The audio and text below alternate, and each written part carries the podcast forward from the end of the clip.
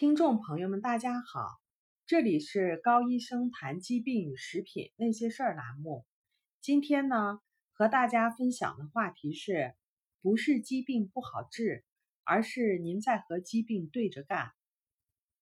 我们都知道，万事万物皆有因果，疾病的出现也是这样。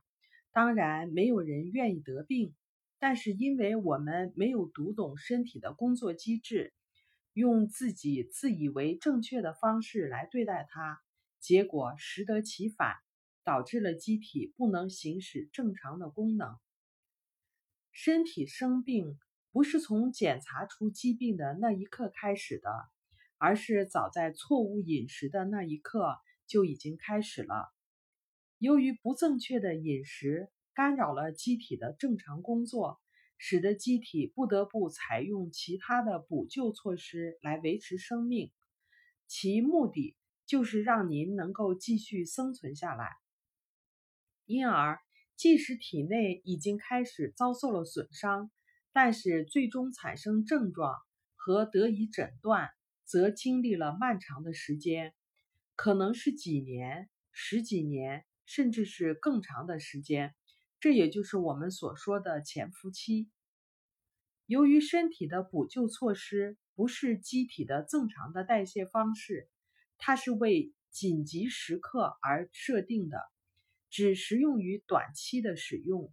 因为启用它们的时候，身体的健康是要付出代价的，所以短期内如果纠正了错误的饮食，身体还是能够恢复正常的工作。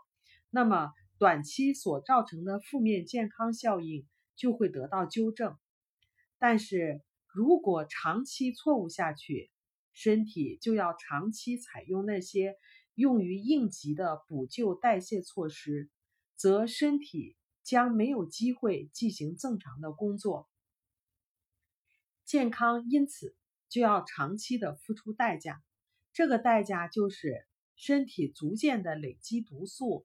产生炎症、内分泌失调，继而损伤免疫系统，损伤我们的器官，产生实质性的疾病。而且，补救措施使用的时间越长，身体的疾病就越是严重。当器官损伤到一定程度的时候，补救措施也会失去效应，这就到了失代偿期，器官衰竭，生命将受到威胁。因此，长期迫使机体进行不正常的工作，实际上就是和我们的身体对着干，才会有疾病难治或者越治越严重的结果。来，让我们举几个例子来看一看，我们是我们自己是如何跟我们的身体对着干的，结果给我们的身体增加了更多的负担，非但不能够抵抗疾病。反而还起到了促进疾病进一步发展的作用。第一，谈到胆固醇，人们往往认为体内的数值是越低越好，甚至有些人说没有才皆大欢喜。但是与现代人的想象正好是相反的，越是降胆固醇，身体就越是不健康，越是增加了死亡的风险。多年的研究完全证实，心脏病的导致者是炎症，而不是胆固醇。而炎症升高胆固醇，也就是说，先有炎症，后有胆固醇的升高。升高的目的是帮助机体抗炎，是有利于保护我们身体的。胆固醇具有非常好的抗炎作用。我们饮食中常常摄入大量的欧米伽六。它们来自于常见的富含多不饱和脂肪酸的烹饪油以及加工的食品。过多的欧米伽六能够促进机体产生大量的炎症，而低密度脂蛋白胆固醇就可以与欧米伽六结合，使其失去促进炎症的效果。肺病和肠胃疾病是常见的感染性疾病。感染源多数是细菌和病毒，而其中的细菌主要是来自于自身的肠道。除了直接损伤机体的细胞和组织以外，细菌还可以释放出大量的毒素。这些毒素能够杀死人类的细胞，包括血红细胞。低密度脂蛋白胆固醇能够综合上述细菌所释放的毒素，保护细胞不受损伤，是非常好的天然抗感染的物质。因此，无论是感染性，还是非感染性的炎症，低密度脂蛋白胆固醇都具有非常好的抗炎效果。因此，在体内发生炎症的时候，身体升高胆固醇，它的目的是抵抗疾病。刻意降低胆固醇，也就是降低了我们身体的抗病的能力。发表在美国心脏病协会杂志上的一项研究。该研究对患类风湿关节炎的人进行了低密度脂蛋白胆固醇、高密度脂蛋白胆固醇与 C 反应蛋白的研究。结果发现，胆固醇水平升高的同时，体内 C 反应蛋白就明显的降低了。C 反应蛋白的水平直接显示出体内炎症的程度。高水平的 C 反应蛋白。具有患心血管疾病的高的风险。该项研究还指出，患风湿性关节炎的人，其体内的总胆固醇和低密度脂蛋白胆固醇水平是低下的。他们体内的 C 反应蛋白水平高，与普通人相比，他们患心血管疾病的风险增加了两倍。美国 David Jacob 教授和他的研究团队。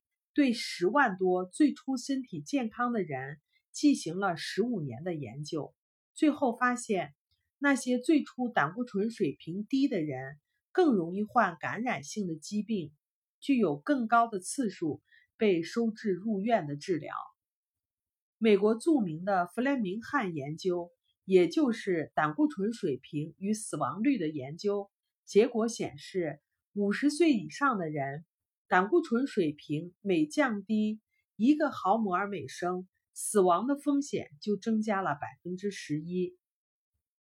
在澳大利亚的一项研究中，研究观察了十四万九千六百五十人，其中大约有七万人是男性，八万人是女性，年龄在二十到九十五岁。历经十五年，最后得出结论。对于五十岁以上的女性，所有年龄段的男性来讲，低水平的胆固醇可以明显的增加他们死于疾病的风险，包括癌症、肝脏疾病和大脑的疾病。事实上，胆固醇水平的高低不能说明心脏病发生的情况。无论胆固醇水平是高还是正常，两者人群中。患心脏病的人数是没有差别的。例如，Michael E. DeBaker 博士是世界著名的心脏外科专家。他根据对自己的一万七千名患者的病例总结，最后得出胆固醇与心脏病没有任何的关系。美国前总统艾森豪威尔在第一次心脏病发作的时候，他的胆固醇水平。是非常的理想了，只有一百六十五毫克每分升。前面讲过，心脏病与体内胆固醇水平的高低是没有关系的，但是与胆固醇的质量具有直接的关系。例如，胆固醇水平同样是二百毫克每分升，经过二十五年的观察，因为饮食上选择的不同。北欧人心脏病的死亡率是南地中海人的五倍。胆固醇的质量直接由吃进去的食品种类和质量所决定。饮食的错误会导致机体直接产生氧化的低密度脂蛋白胆固醇，而氧化的胆固醇才能够破坏动脉的血管。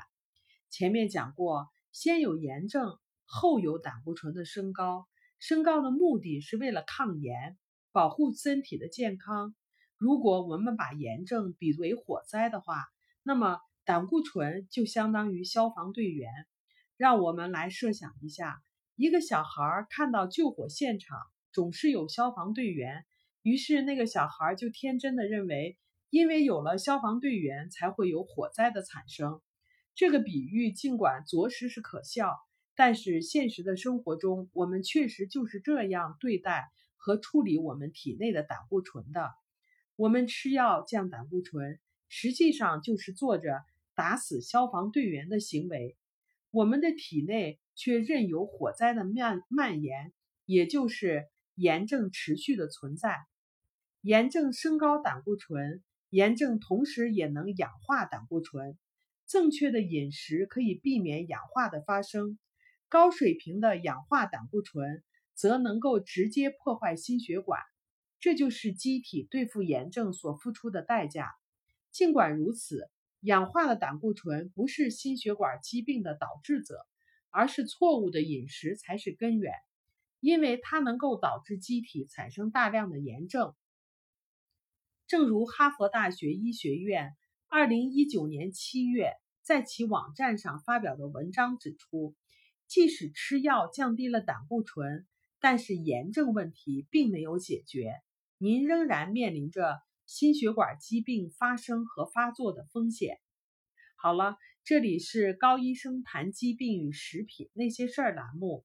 下一期呢，我们还会继续这个话题，聊一下我们为之终身奋斗的事业，那就是减肥以及摄入盐的话题。